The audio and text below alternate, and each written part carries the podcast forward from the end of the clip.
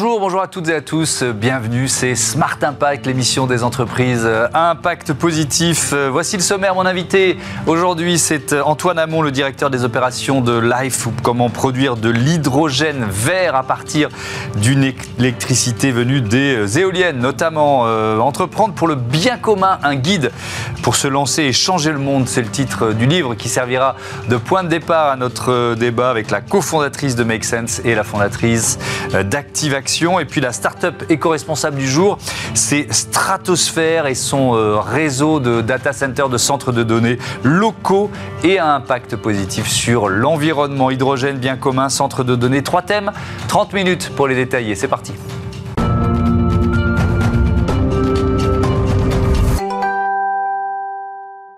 Bonjour Antoine Hamon, bienvenue. Vous êtes euh, donc le directeur des opérations de, de Life, producteur d'hydrogène vert. Alors sans être trop technique, parce qu'on peut s'y perdre un peu, c'est quoi de l'hydrogène vert? Alors l'idée, l'idée de l'hydrogène vert, c'est de pouvoir faire rouler des voitures avec du vent et de l'eau. Tout simplement. Et à la sortie du pot d'échappement, on a seulement de l'eau. On peut faire rouler des voitures, des bus, des trains, des bateaux. Hmm. Certains parlent d'avions. Et euh, simplement, avec du vent et de l'eau. Et comment on fait ça Sauf que l'hydrogène, il faut, il faut de l'électricité hein, pour le produire, si j'ai bien compris. Donc euh, la source d'électricité est importante. Exactement. Donc en fait, euh, pour faire de l'hydrogène, il faut de l'électricité. En fait, l'hydrogène est dans l'eau.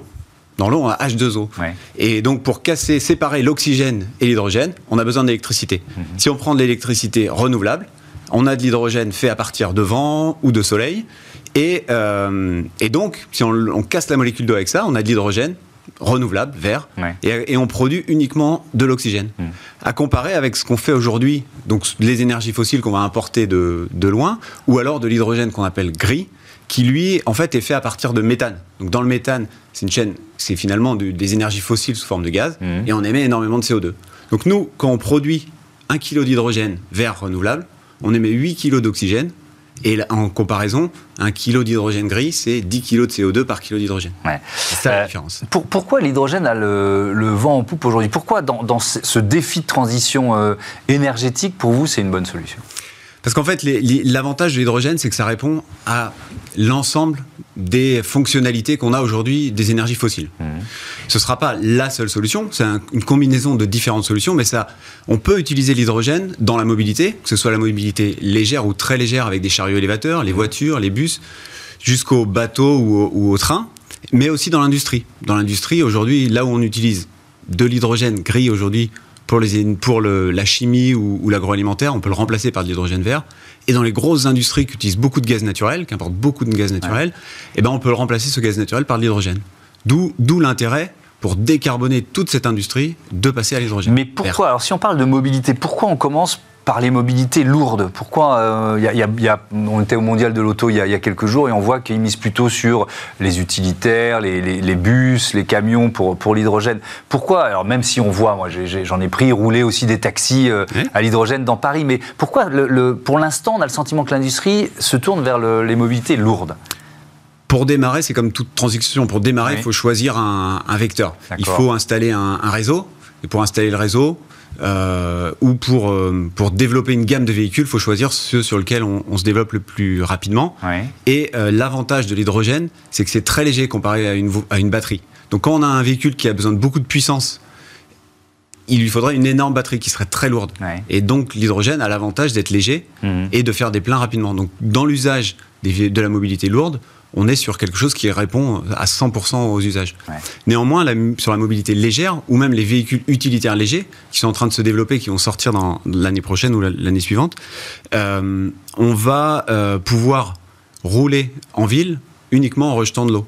Et, ça, avec une logistique qui est équivalente à ce qu'on a l'habitude d'avoir aujourd'hui avec des stations-service classiques. Oui, c'est ça. Et avec une rapidité pour faire le plein, etc. etc. Ça, c'est important. Vous en êtes tout de votre euh, développement? On va parler des. Il y a des projets euh, terrestres et des projets maritimes. On commence par les projets terrestres. Vous en êtes Alors aujourd'hui, on a, on a une usine qui tourne. Mhm. C'est la première usine qui livre de l'hydrogène vert renouvelable. Elle est euh, en Vendée, en face de Noirmoutier.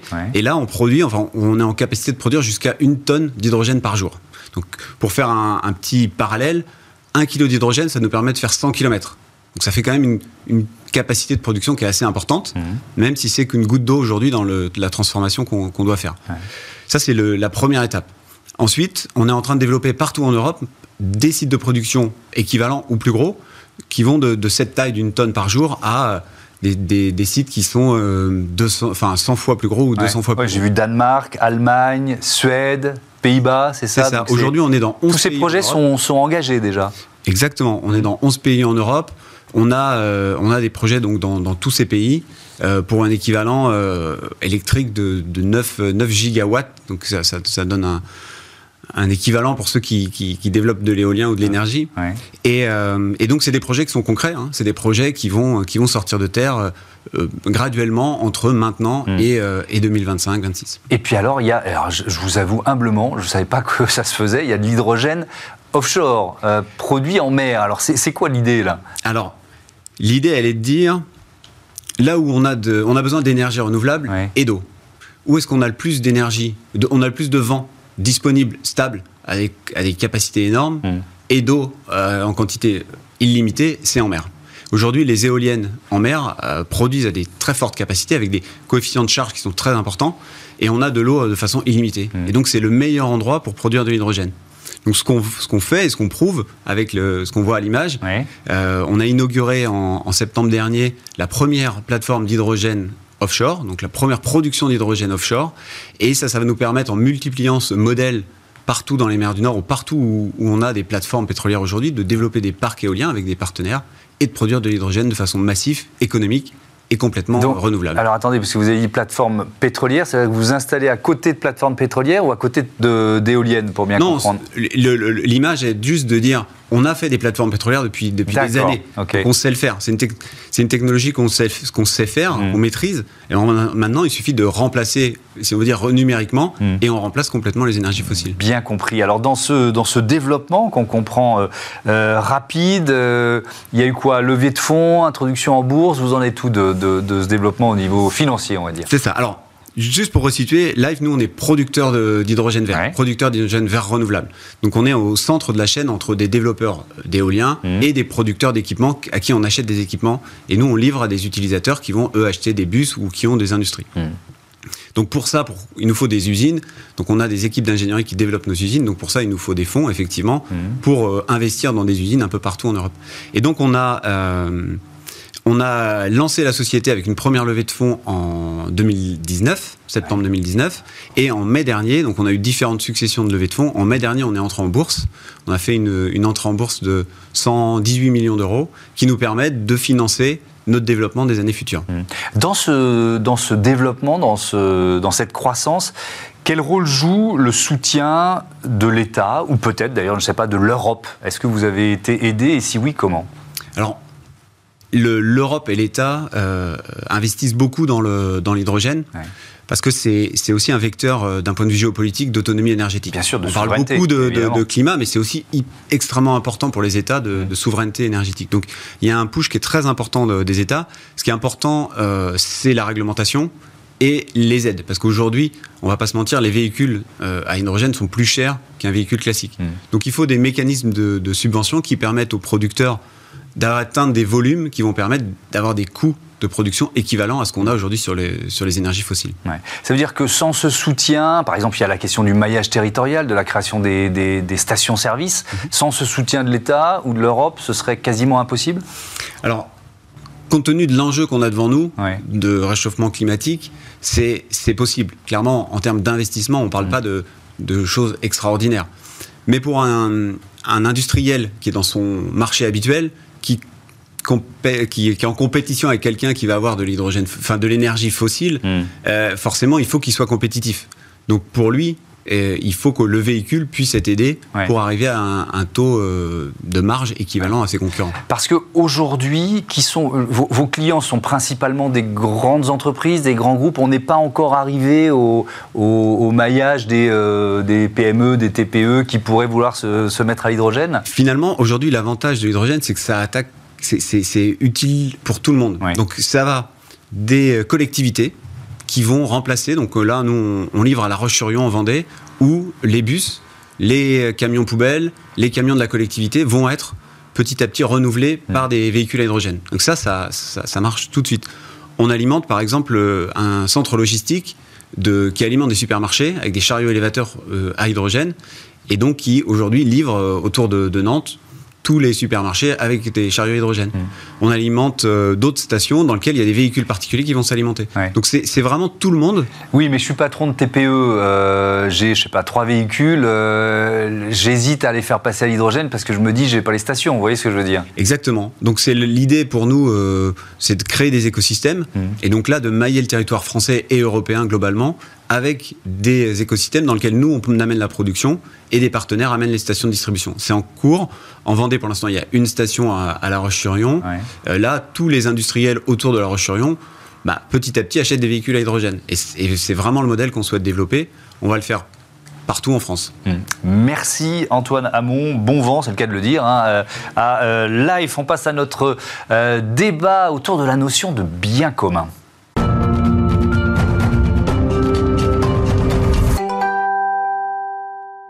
Et je vous présente tout de suite les invités de ce débat. Euh, Léa euh, Zaslavski, vous euh, êtes cofondatrice de Make Sense et vous avez écrit, vous publiez avec Hélène Binet ce, livre Entreprendre pour le bien commun. Tiens, je vais le mettre là. Entreprendre pour le bien commun, qui nous a donné envie, le guide pour se lancer et changer de monde, qui nous a donné envie d'organiser ce, débat. J'accueille également Émilie Schmitt. Bonjour, vous êtes la fondatrice d'Active Action et vous témoignez notamment dans, dans, dans, ce, dans ce livre. On va présenter quand même rapidement rapidement vos organisations pour commencer. Euh, Make Sense, on en a déjà parlé plusieurs fois dans cette euh, émission. On peut dire quoi Un outil de mobilisation collective? Notre mission, c'est vraiment de redonner le pouvoir d'agir à tous, euh, citoyens, entrepreneurs, salariés dans des organisations, mmh. et permettre à tous ceux qui ont envie d'agir pour la transition solidaire et écologique de pouvoir le faire à travers quelques heures par semaine ou par mois, ou carrément en changeant de boulot. on a pas mal de modes d'action. Euh, à travers l'engagement citoyen et l'entrepreneuriat. Oui, il y a des programmes d'accompagnement, il y a un incubateur, il y a un fonds d'investissement. C'est une action, euh, on va dire, euh, qui, qui passe par plusieurs leviers. Quoi. Exactement. Nous, on croit vraiment qu'il faut mobiliser toutes les parties prenantes de la société pour agir en simultané et lutter contre l'immobilisme de dire bah non, c'est aux citoyens de changer leur mode de consommation, mmh. c'est au pouvoir public de changer les lois, c'est aux entreprises de changer leur mode de production. Pour nous, tout le monde doit agir. Et mmh. pour ça, en effet, on a des programmes de bénévolat de 15 jours pour tous les citoyens qui veulent agir, mais aussi des programmes d'accompagnement accompagnement de euh, quelques heures par semaine à six mois mhm. pour accompagner ces pionniers, ceux dont on parle dans le livre, qui essaient de changer la société grâce à leur, leur initiative associative ou commerciale pour résoudre les défis comme le climat, la migration, le sans-abrisme, l'alimentation, etc.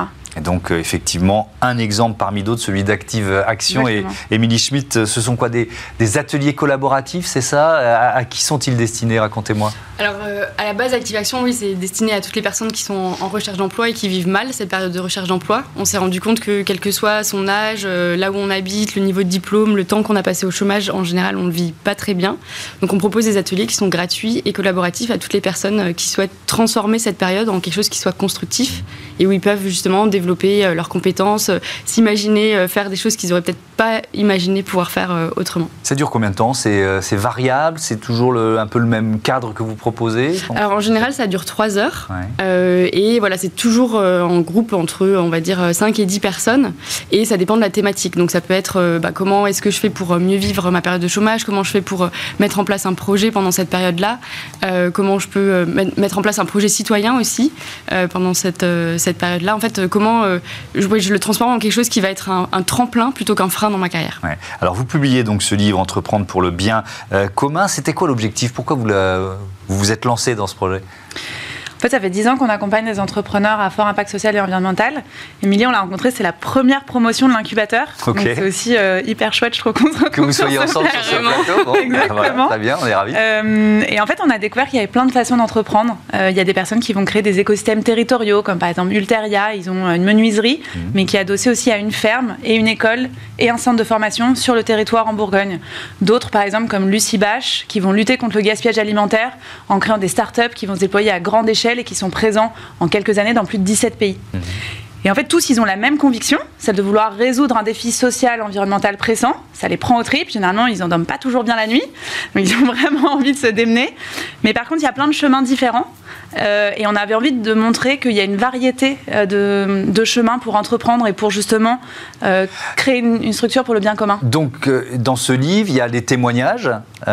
Plus d'une cinquantaine. C'est ça et des clés pour ceux qui, euh, pour les lecteurs et pour ceux qui ont envie de se lancer, c'est ça? C'est un peu les, le, le, coup de boost pour, pour se lancer, entreprendre pour le bien commun? Exactement, c'est que si on se pose la question comment concilier modèle économique et impact social et environnemental, on va avoir toutes les bonnes questions à se poser avant de se lancer, mhm. mais aussi des conseils pour bien s'entourer pour faire les bons choix, euh, pour se, euh, comment justement euh, se lancer dès les premiers pas, mais aussi comment protéger sa mission, son impact social en grandissant. Donc c'est à la fois ceux qui hésitent à se lancer, mais c'est aussi ceux qui ont déjà démarré qui peuvent y trouver des réponses. Alors vous témoignez dans ce, guide du, du bien commun, Émilie Schmidt, pour, pour dire quoi? Pour partager votre expérience, des bonnes idées, des bonnes pratiques?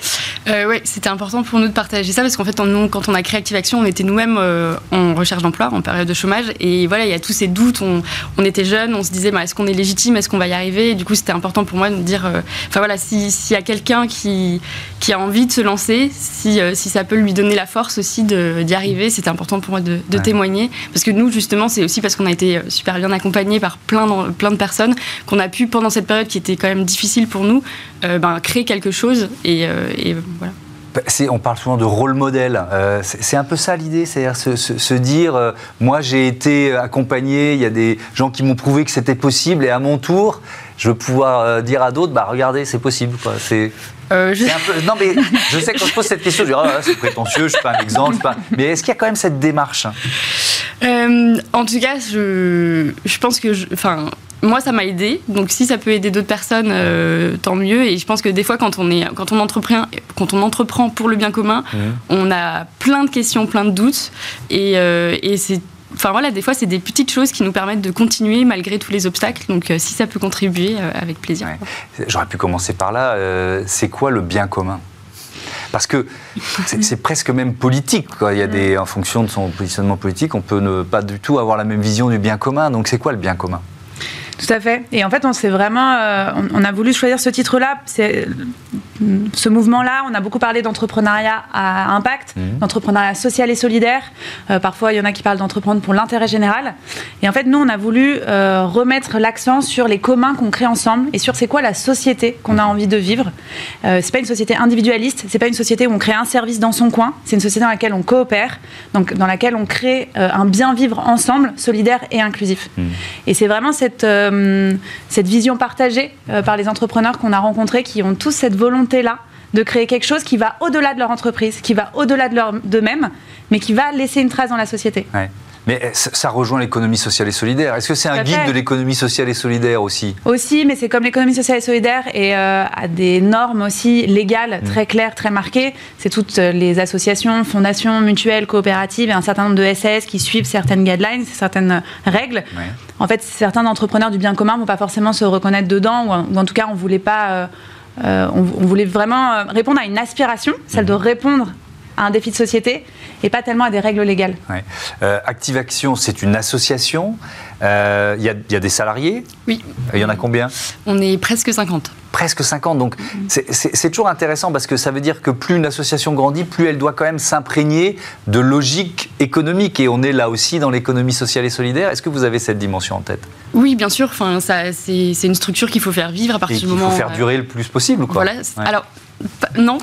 Alors, je, je, pense que d'ailleurs, c'est ça euh, aussi les, les, enjeux quand on est dans l'entrepreneuriat social ou dans l'économie sociale et solidaire, c'est que au fond, nous, on aimerait ne plus avoir besoin d'exister. C'est-à-dire que ma plus grande réussite, c'est comme les restos du cœur. Idéalement, il faudrait que ça n'existe plus. Voilà, c'est ça. Donc euh, c'est quand même des logiques de stratégie qui sont différentes euh, et où des fois il n'y a pas forcément toujours justement de rôle modèle sur euh, sur ces sujets. Donc il faut il faut toujours penser à. Mais est-ce que vous réfléchissez, pardon de vous interrompre, est-ce que de temps en temps vous dites là je suis en train de penser en chef d'entreprise? Euh, oui, bien sûr. Enfin, c'est à partir du moment où il y a des, salariés, il y a une responsabilité pour pérenniser les emplois. Euh, il faut euh, s'adapter. Enfin, quand on entreprend pour le bien commun, on a une vision idéale de la société, mais justement, la société n'est pas encore, donc il faut s'adapter à notre entourage. Donc, j'imagine que dans les entreprises classiques, on s'adapte à son marché. donc, voilà, c'est des, des réflexions qui sont sûrement identiques. Par contre, pas pour le même but. Je, pose cette question parce que dans, dans, dans le guide il y a des ateliers en fait que vous, que vous proposez qui vont un peu dans cette direction-là, c'est ça? Complètement, et souvent d'ailleurs, euh, on se rend compte qu'un certain nombre d'entrepreneurs, par idéalisme, se disent moi je vais répondre à un, défi de société, et se rendent pas compte qu'en fait au quotidien ils vont être chefs d'entreprise. C'est pas juste répondre à un défi, c'est être chef d'entreprise, faire en sorte que l'entreprise elle, elle, soit aussi efficace. Quoi. Exactement. Donc c'est vendre des contrats ou des prestations, mhm. obtenir des financements, c'est recruter des personnes et parfois devoir s'en séparer, c'est faire des choix de stratégie aussi avec une équipe. Et ça, c'est des, des, moments de la vie qui sont celles d'une entreprise et de la vie économique euh, classique. Mhm. Après, on a des façons de le faire aussi qui peuvent varier en fonction de ses convictions personnelles. Et euh, nous, par exemple, chez Make Sense, on a mis en place une gouvernance extrêmement décentralisée. Euh, donc on n'a pas de chef, on n'a pas de manager, on a une autre façon de fonctionner en interne qui nous permet, alors qu'on est 180, donc alors oui, on n'est pas 10 000, mais on n'est pas non plus 5 personnes, de pouvoir changer les règles du jeu. Est-ce qu'on est toujours en accord avec le droit du travail? On essaie de s'y conformer au maximum. Mhm. Euh, mais c'est vrai qu'on sent, exactement ce que tu disais, euh, parfois euh, l'environnement légal n'est pas propice à aussi changer, changer la manière de faire. Je vais vous poser une question qui est liée à, l'actualité de ces, derniers mois, le, fait qu'on ait tant de métiers en tension, de difficultés de recrutement, de, Français qui, après la crise Covid, se disent je veux changer, changer de métier, donner du sens à ma vie. Est-ce que ça veut dire que vous, vous voyez arriver euh, chez Active Action de plus en plus de personnes qui sont un peu paumées, qui sont comme ça à la croisée des chemins? Alors, euh, j'utiliserai pas le mot paumé, mais en tout cas des, gens qui se, qui se, posent des questions. Euh, et, en effet, le travail, c'est quand même une partie importante de, notre vie.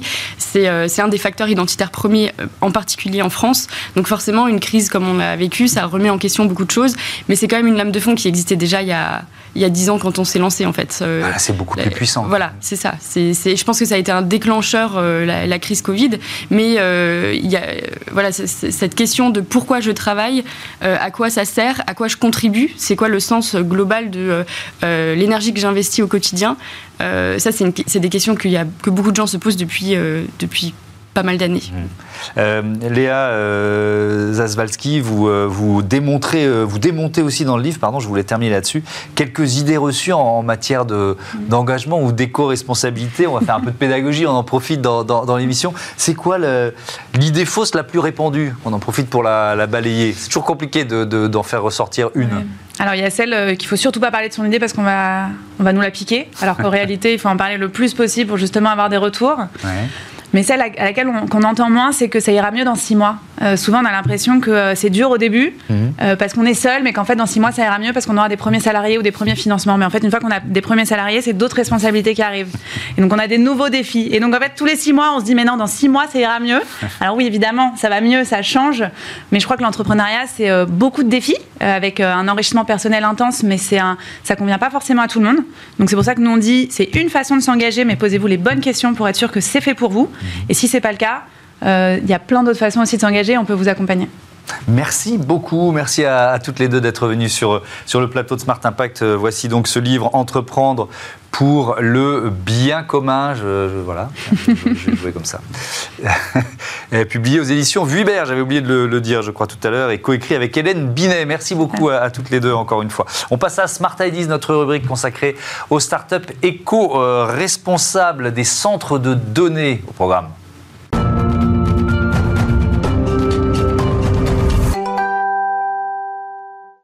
Smart Ideas est la bonne idée euh, du jour. Elle est signée euh, Béranger Cadoret. Bonjour, bienvenue. Vous êtes euh, le fondateur de Stratosphère. Vous l'avez créé quand et surtout pourquoi? Donc Stratosphère, on l'a créé en 2000. je l'ai créé en 2020.